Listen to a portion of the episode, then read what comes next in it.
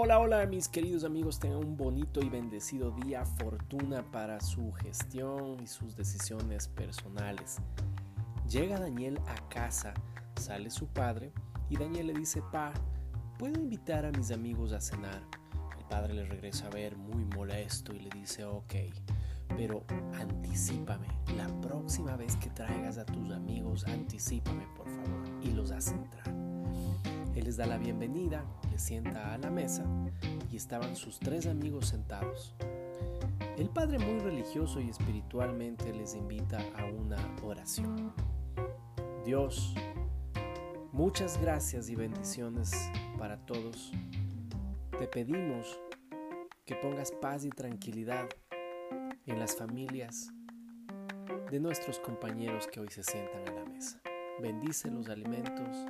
Amén y procede a regresar a ver a los niños y les dice, ¿de pronto alguien quisiera orar? Entonces el primer muchacho le regresa a ver y dice, yo quiero orar. Le dice, por favor, ora. Gracias Dios por estos alimentos. En este día quiero pedirte que existan muchos accidentes y de esos accidentes que existan muchos muertos. El padre le regresa a ver, pero el niño sorpresivamente seguía orando y decía, que de esos accidentes que hayan muchos muertos, haya mucha desgracia en sus familias y que de esas desgracias haya daños emocionales y mentales y haya más muertos. Entonces el padre automáticamente regresa a ver y le iba a interrumpir y el segundo niño también se atreve a dar su oración.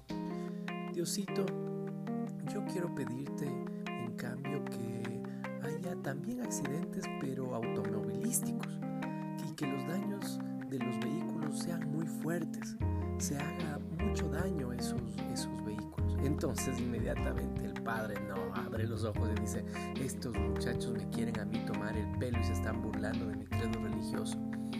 El tercer niño abre los ojos y dice, disculpe señor, yo también puedo orar. Y le dice, claro, en forma muy molesta, ¿no? Y el niño le dice la oración.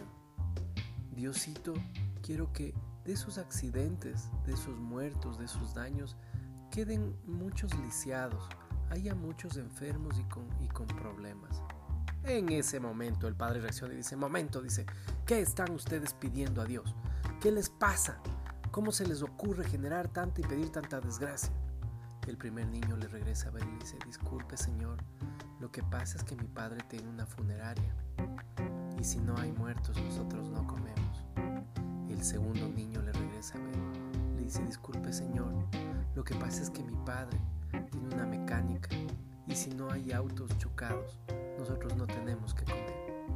Y el tercer niño le regresa a ver al padre y le dice, Señor, mi padre es médico y si no hay lesionados, él no tiene que comer. Entonces el padre a la mesa regresa a ver y dice, Dios, familias sus recursos necesarios. Con esta historia, lo que quiero comentarte en esta mañana es que no sabemos lo que es malo, dañino, doloroso para unos, probablemente es el beneficio para otros. Vivimos en un mundo de complementariedad. Aprendamos a orar de forma adecuada, pidamos a Dios de forma adecuada. Él nos dice, pedid y os daré hay que saber pedir en forma adecuada. Probablemente esta historia de estos tres niños te van a llenar de, mucho aprendizaje, de mucha reflexión como tal.